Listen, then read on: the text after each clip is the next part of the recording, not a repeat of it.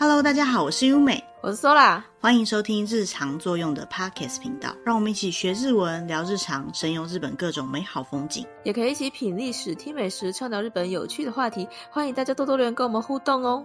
那今天这集呢，我们想要来讲一个日本的主干产业，叫做车子。自动车，自己会动的车，对，自己会动的车。日本做的自动车就叫日本车嘛，这个大家应该都是这样讲的。嗯、在日本制作的车子，或者是说以日本为主要据点去制作车子的这些厂商，或是他们所做的品牌，比如说像是我们熟知的这些日本车系，像什么丰田啊，他们做的车，可是他们是在国外的工厂做的，比如说在美国的工厂做的。嗯、那如果在美国的工厂做，这个还算日本车吗？其实也是算，因为它在在广义上来说的话，它还是日本的厂商做的车子，所以就叫日本车。那在日本国内呢，嗯、特别会把这些在日本国内生产的车，或者是日本的厂商做出来的车，叫做国产车，可以理解吗？为什么会想要介绍呢？因为日本车子在世界上的市占率是非常高的，它的特征呢，就是他们的品质非常的好。相信对于不管是台湾还是你是在哪一个国家的人，你都会对日本的车子没有什么陌生的感觉，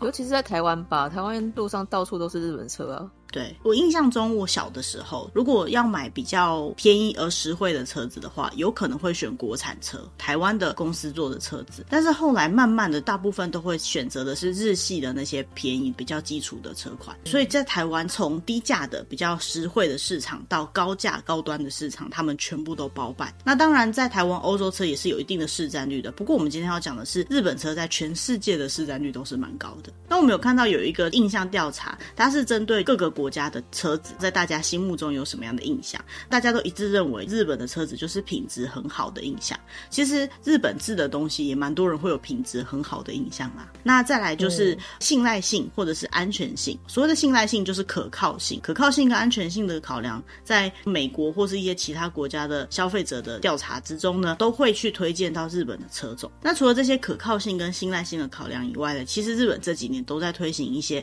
比较低耗能、比较环保的车。款近几年来，这种环保的车款其实也是蛮主流的。包含前几年大家都知道的油电混合车，或现在的纯电的电动车，嗯、那还有其他的一些燃料车款。嗯，那在全世界一些主要的国家的市占率来说呢，日本品牌的车的市占率都是蛮高的。像在美国大概有四十多 percent，欧洲来说呢，大概至少有十几 percent。其实这已经算是高的了，因为欧洲那边像是法国，那基本上是车子的起源地，他们本来就有很多自己的品牌。但是呢，在英国、德国，他们呢都有到十几 percent 的市占率。那不过呢，日本车也是有一些比较不好的地方啦，比如说像是他们虽然说性能性跟品质都很好，可是呢，各大厂牌的评价里面呢，会觉得他们的东西有点无聊。对，虽然太实用了。对，就是只重视实用面，然后比较没有什么美感。这个我觉得，如果有常去赏车的人，应该就会发。发现日本车它的精致度是非常高的，你会感觉到那些内装啊都是盖在它位置的地方，刚刚好的舒服。不过就是这样子，你不会觉得哦进去就觉得哇它好美哦，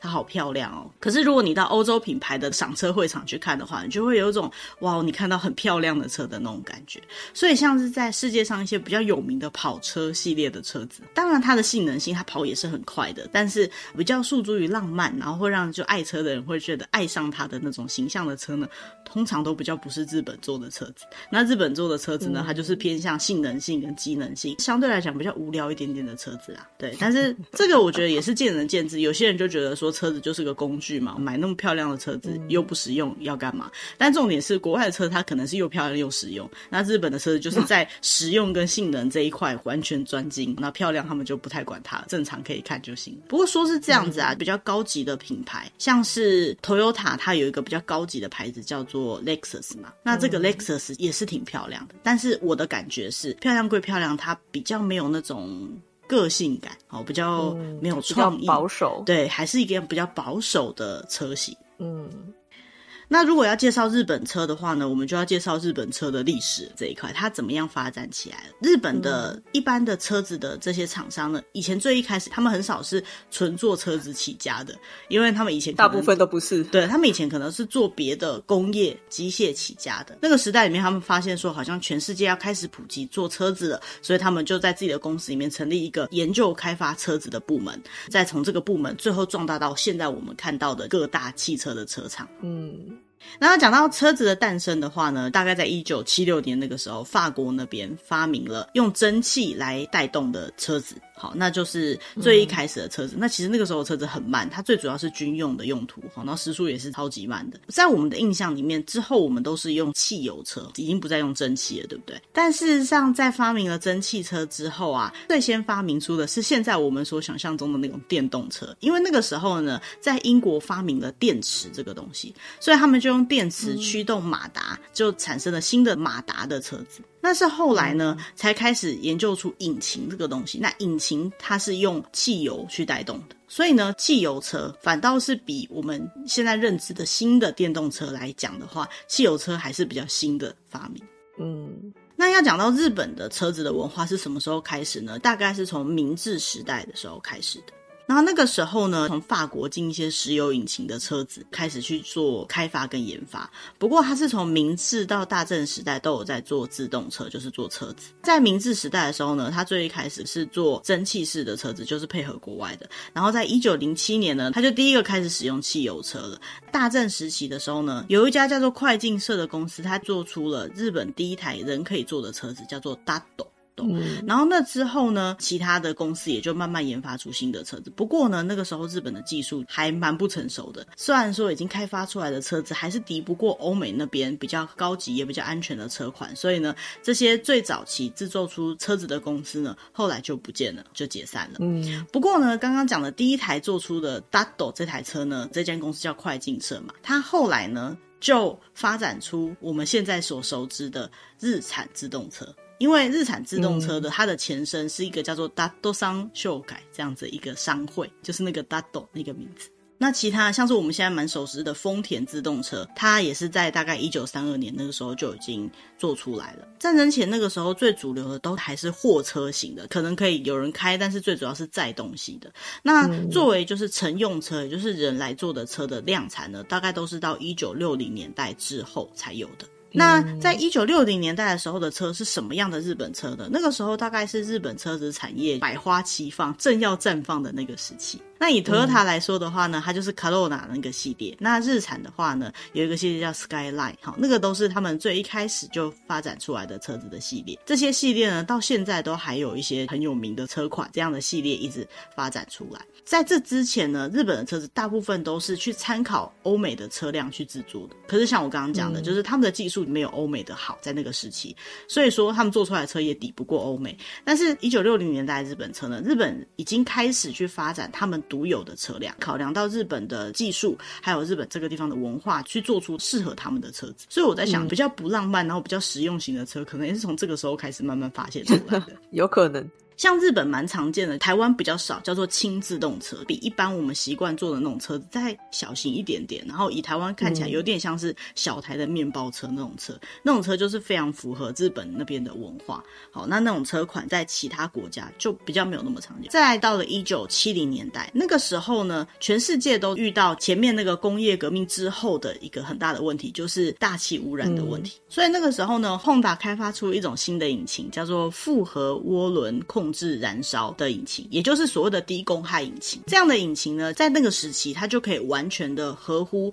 世界对于要控制大气污染所定下了很多严格的对车子、对机械的一些要求。那因为当时的引擎技术没有到那么好，所以大部分都过不了。可是它这个低公害引擎呢，算是全世界第一个可以完全的符合这些规范的引擎。那当然，这个引擎就开始被大部分的公司去接受，或是开始研究开发类似这样子的东西。除此之外呢，日本也在这个时期呢，展现出他们的技术能力，就发展出很多一样是引擎，可是它只是把引擎从直的放变得横的放之类的，车子跟引擎的这些相关的工业技术有了一个很大的革新跟改变。嗯，那后来就进展到一九八零年代。一九八零年代的日本车呢，他们开始去研发出更高性能的引擎，包含这些引擎的电子自动控制，还有他们那时候发明出来的一个革新的技术，就是塑胶制的保险杆。其实我觉得这个真的是一个很棒的发明哎。对啊，保险杆本来就拿来撞的，但是你用 就是一样的钣金那种材质，你撞了还得还是说在那之前没有保险杆也说不定，可是那个地方特别容易撞，可是却没有特别的防护或者是怎么样。那那时候他们就发展出塑胶制的保险杆，虽然不是说你撞了也无所谓，但是撞的比较好修理，然后整块拿下去再换新的就好了。嗯、对，这是他们当时特别的一个发展。这个时期发展出来的很多很厉害的车款，比如说像日产有一个 Skyline 的 GTR 的这个系列，还有就是我们刚刚前面讲的日本比较少跑车系的车款。那在这个时期呢，嗯、也因为引擎技术的发展，所以呢，他们就开始诞生了很多日本车的跑车的系列。嗯，那后来到了一九九零年代，车子的性能已经是非常好，它都可以跑很快了。除了他们基本车子的性能以外，他们就更讲求安全性，比如说像是安全气囊，还有 ABS，就是防锁死系统、防撞系统之类的。所以在一九九零年代的车子呢，你能够做出越高的安全系数的车子，你就越厉害。那时候日本的车子新登场了一个全世界算是领先的技术，就是现在我们很习惯的 GPS 系统，好高级哦，在当时。对，在当时真的很高级，这个真的是一个划时代，而且非常值得感激的一个设计。如果没有 GPS 的话，嗯、我觉得现在的我应该也不敢在路上走。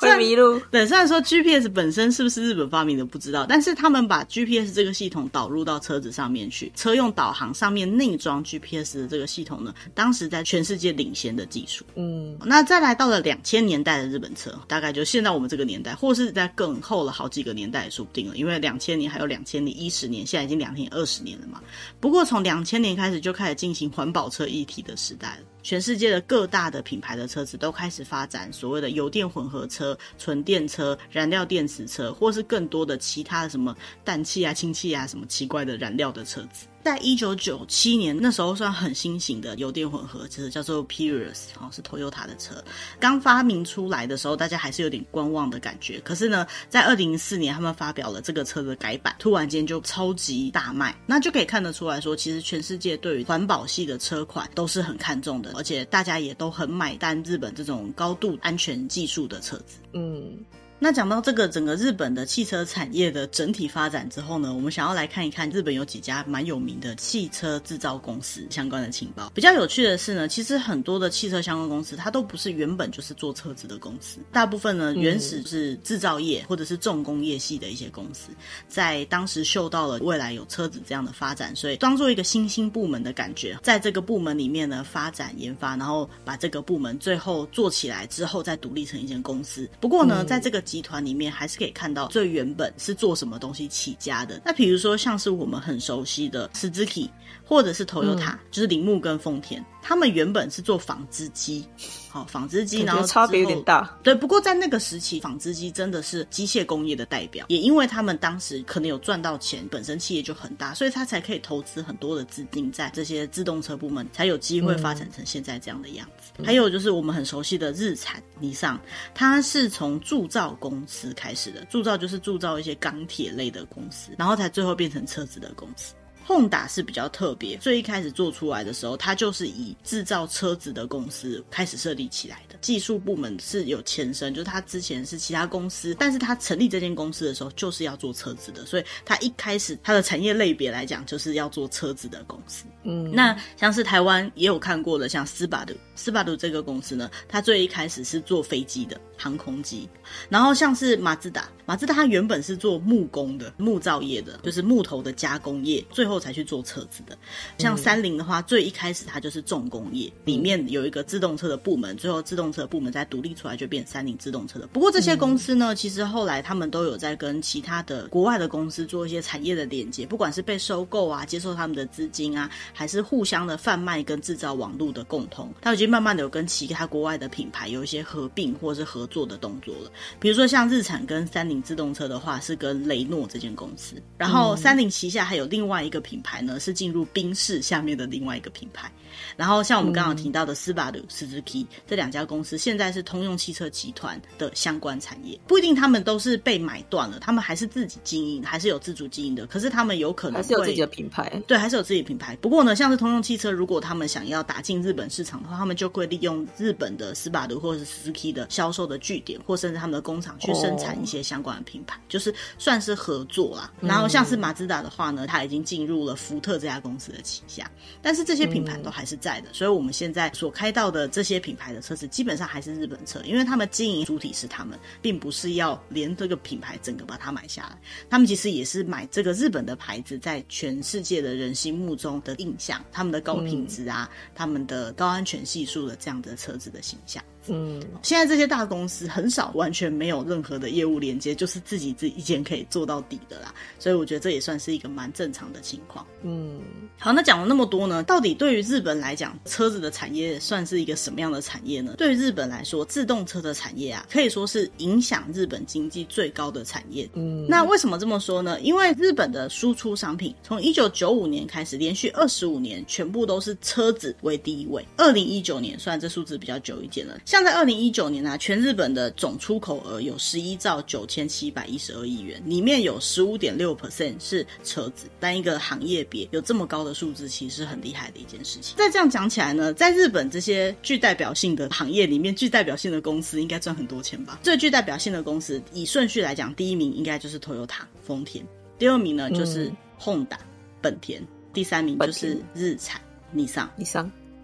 在我们找到的资料里面，虽然它是二零二零年度的收益的比较啦哈，不过我觉得也可以参考一下。像是丰田 Toyota 呢，它在二零二零年度的营业收益有二十七万两千一百四十六亿日元，很多吧？嗯。然后本田、嗯、Honda 它有十三万一千七百零五亿日元。那第三名的尼桑呢，虽然说跟前面比起来比较少，有七万八千六百二十六亿日元。可是，不管是哪一家，都是非常高营收的公司。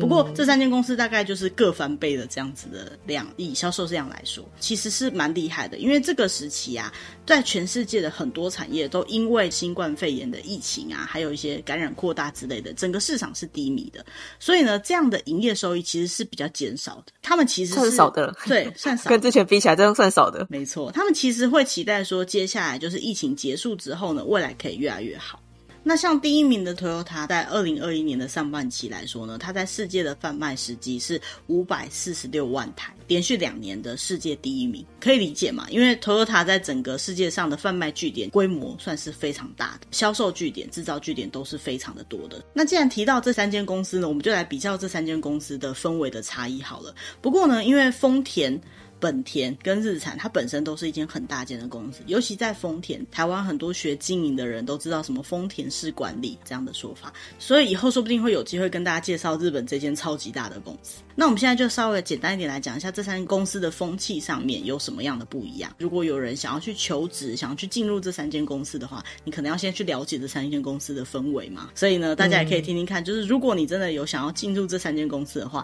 你要是一个什么样的人，这间公司会比较有兴趣。那首先呢，Toyota 特色就是挑战的文化，因为他们在这间公司里面有非常多精英人士，因为它是全世界车子贩卖第一名的公司嘛，所以不只是日本，它其实是全世界来讲都是很知名的企业。支持他们成长的动力就是他们一直不断的挑战的文化，一直去追求更有效率的工作的这样的风格。嗯、也可能是因为他们是第一名的关系，所以他们这种一直挑战下去、一直努力下去的风格呢，它就变成 Toyota 非常重要的一个公司的氛围。相较于这个挑战的文化呢，Honda 本田它就比较像是追求着浪漫的技术者的集团。就是他们大部分都是握有技术的人，比较热血的，比较奔放的，然后希望可以在这个过程当中，工作上面呢得到更多的成就感。嗯，那以日本来讲呢，会觉得他们很像是体育系的人，不断的努力，然后得到成绩的这种感觉。那对于这件事情呢，其实宏达在他刚开始创业的一九六零年那个时候呢，他就是汽车制造商里面唯一一家呢，把研究跟开发部门分开来的公司。那为什么他要去做这件事情呢？就是他希望说，在制造车子的这一块的浪漫跟追求理想的这种感觉呢，可以彻底的执行在他们公司的每一个研究跟开发的企划当中。所以呢碰打他们内部的人来讲，他们也自诩自己是一个握有很多技术的一群人。所以那边的员工呢，他们大概是各大厂商里面对车子最讲究的一群员工所集合在一起的一间公司。嗯，像是事务性质的人，比如说像是一般的内勤的人呢，听说也是这三间大家的车厂里面人都是最活泼，然后最热血的。可以想象他们的办公室应该是挺快乐的，比较有朝气吗？对，很有朝气的感觉。那如果你想要去当 Honda 里面的员工的话，你去面试的时候，你本身就要活泼有朝气一点。嗯、那再比较起 Nissan 日产，它的风格呢，就像是日系跟外资系，就是日本以外的国家的混血儿那种感觉。嗯，那因为日产，刚刚我们可以看到它现在的销售量的确没有比前面两间来的多，所以呢，他们现在一直在寻求一个新的契机，就是我们现在很多新闻上面都有看到所谓的自动驾驶的部分。那因为自动驾驶的部分还不是一个非常成熟的技术，所以呢，日产它就在自动驾驶的这个部分现在投注了很多心力，因为他们希望可以在自动驾驶这一块取得领先的技术之后呢，一举超越，或者是跟其他原本在它前面的这两间公司并行。那日产下面其实有很多有名的牌子，像是 Infinity，还有就是我们刚刚讲的全日本第一台的车子的原型，哈，就是那个 Datto，然后它后来发展出 Datto 上这个品牌。都是尼桑他们非常有名的一些品牌，因为他非常的希望可以改变，所以他们这种改变或是跟其他外资系的合作的这种氛围呢，在他们公司的社风里面就会非常的明显。所以他们这种开发速度啊，还有对于这个技术的讲究，也是这间公司特别期待他们里面的员工能够具有的。嗯，那再来再讲到每间公司的平均年薪啦，这个讲起来就比较现实一点点了。可以想象，就是销售额越高的公司，它的平均年薪越高，哈，这是可以理解。越赚钱的公司，薪水越高。对，Toyota 跟其他两家比起来呢，是有差异的，但是其他两家又没有差很多。最主要的原因是因为每间公司它要的人才跟他们整个公司的经营发展的方向是不太一样的。比如说以 Toyota 来讲，哈，他们平均的人的年纪啊，都是大概在四十岁左右。跟其他两间比起来呢，算是偏向比较年轻的，而他们的平均年薪呢，都大概是在八百五十八万日元左右。虽然说当然有高有低啦，嗯、不过可以看平均年薪去判断出这间公司大部分的人好薪资集聚在哪里。在那边的人呢，大概都会待十六年以上。好，平均的执勤年数，嗯、而 Honda 来说呢，它的平均年龄就再更高一点点，大概是四十四点九岁，就是大概四十五岁啦。那他们的平均年收大概是七百九十九万日币左右，平均工作年资呢都有到二十二点五年。虽然说年纪比较大，不过感觉也在这间公司付出比较久。嗯，而这个日产的部分呢，他们的平均年龄呢又比较低一点点，在四十一点六岁左右，平均年收呢有到七百九十六万日币左右。平均的工作年数呢，大概是十六点九年左右。所以这样看起来呢，嗯、虽然说三间公司比起来，Toyota 是比较高一点点，不过这三间公司也没有差到非常多，都差不多。嗯、那在二零二零年的所有的日本的上市公司比较起来呢，他们的平均年收大概是六百零三万日币左右。所以这样比较起来呢，不管是哪一间，都是大幅的超出于其他业界的水准。所以可以看得出来，日本的车子的产业还是非常值得期待的。不管是产业本身，还是去工作的员工来讲，都是这样子的。嗯，那讲了这么多，到底现在日本的车子的产业如何呢？其实日本现在车子产业跟其他外国的品牌来说呢，他们着重的发展的点都差不多，就是在更环保一点，更发明一些次世代能源的车子。不过呢，最近他们都面临着同样的问题，就是减产的问题，并不是说他们不想要做更多，是因为原物料的关系。那最主要就是全世界的半导体不足嘛，还有就是乌俄战争的影响。受到这些影响的关系呢，每一家车厂的减产呢都是势在必行的，因为根本就没有那么多东西可以做，对日本经济有还蛮大的打击。因为日本经济本来就是以输出到海外为主的嘛，那这其中呢，车子又是一个蛮大的一块。刚刚有讲，大概占了十五趴以上。那这种情况下呢，如果车子必须要减产，一定也会影响到其他的产业，像钢铁它的原料。玻璃，还有一些电子产品，嗯、这些都是它的相关的产业。那包含我们台湾蛮熟悉的所谓的面板产业，面板里面也有很大一块是车载面板，就是车用需要的一些面板。那车子减产，它的需要量相对的也是减产了。所以它整个经济效益的影响，其实不止在车子上面，包含制造这些东西的生产的工厂。他们原本的这些公司有可能会再进行更多的设备投资，那就不再做这些设备投资，这些设备厂一样会没有生意可以做。整件事情影响的范围非常的广大。虽然说我们找的文章是以车子的产量减少这个面向来看呢，整体来讲呢，其实影响的面向非常非常的多。嗯。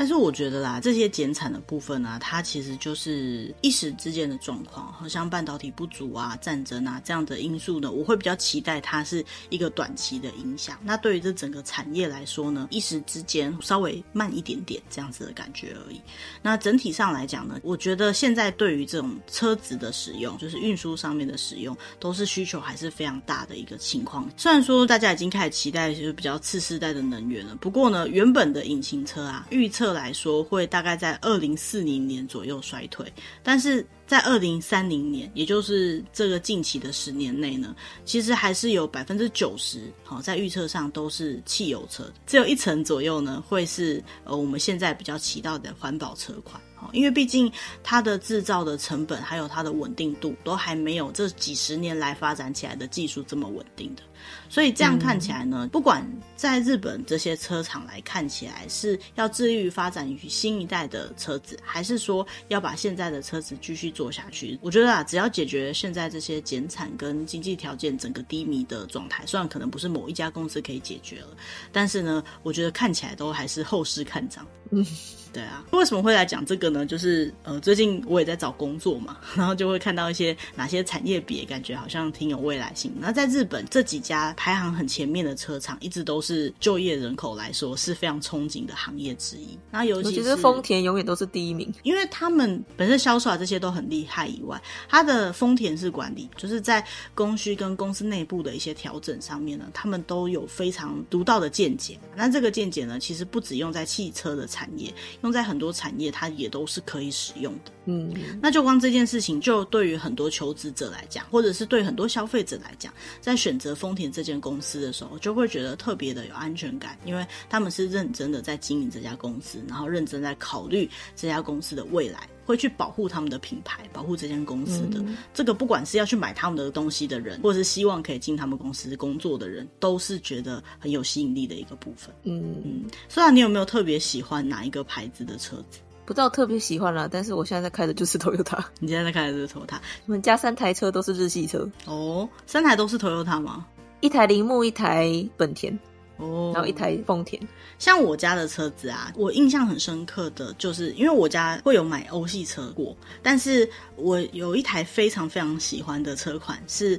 Toyota，它有一个比较顶规的品牌叫做 Lexus。然后 Lexus 里面有一台油电混合车，嗯，我记得型号应该叫做 CT 两百，我们都这么称呼它的，是我第一台认识的油电混合车。虽然后来我们家也有开过，然后我有坐过别人家的油电混合车，可是我真的觉得这台车就是很安静，然后整体的精致度很高。对于我来讲，日本车的印象在这台车上面呢，有一个新的感受，它的品质真的是很高，然后完全不输给那些欧洲车。本来日系车，如果大家有习惯在开，就会发现可能跟欧系车比起来，钣金，以前会觉得钣金比较薄这种印象，车体本身比较轻这种印象。可是，嗯，当然某个层面来讲，一分钱一分货啦，就是你买到比较高级的车款以后，或许有些状况又会不太一样。再来就是精致度，嗯，你坐在车上面，那个整个车子的稳定度，整个安静的感觉，我觉得跟欧系车比起来，他们看重的点不一样。嗯，好，欧系车可能喜欢那种加速性啊，或者是奢华感啊之类的。那我觉得日系也有奢华感，可是它的奢华感在一个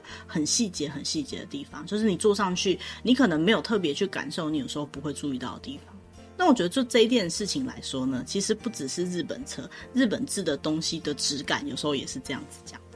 像是我最近有常在想，像是日本制的毛巾跟不是日本制的毛巾，嗯，说实在的，刚开始拿到手上的时候，你不一定可以立刻感觉到它的差别。可是如果你是毛巾爱用者的话，你或许可以感觉到它的这个质感上面的差别。其实也不止日本制，像我觉得某些台湾的品牌，台湾做的毛巾也很好。那这个东西拿起来跟那种。就是不是很用心做的那些东西，一拿起来就会有差别。那我觉得车子也是一样，喜欢日本车的人一定对于日本车的某一个部分，还有他特别的喜爱。那这个喜爱呢，就算他去开更高级的欧洲车，他一样都是感受不到这种氛围的。那相对来讲，如果你非常喜欢欧洲车的话，你可能会在日本车上面找不到一些东西，你就会没有感兴趣。如果听我们节目的人对日本这个国家蛮有兴趣的话，可以多去看看他们在车子这个产业的相关新闻，因为毕竟这个产业真的是支持了他们经济蛮大的一个部分，也是他们的技术力的发展很明确的一个指标。就像我觉得很多国外的人，如果比如说看台湾，可能会看我们的半导体的技术。好，那在日本当然还有很多不同的技术，车子的技术一定是他们很具代表性的方向。嗯嗯。那今天的主题呢，大概就到这边，想跟大家讲一讲关于日本的车子。那不知道大家对这样的主题感不感兴趣，还是觉得说有没有哦，原来是这样子，想要再多去查查看相关的资讯的感觉。那如果你对我们的主题呢有兴趣，或者是有任何想要指教、想要告诉我们的地方呢，都欢迎利用这个节目的下面留言栏，有一些我们的 email 或者是我们的社群来跟我们联络。那我们接下来也会定期上传一些新的集数，或找一些类似这样子子，我们觉得。比较有趣有用的话题。那如果你喜欢我们的主题的话，也欢迎按赞、订阅或跟喜欢这样主题的朋友分享。那今天就到这边，嗯、谢谢大家，拜拜，拜拜。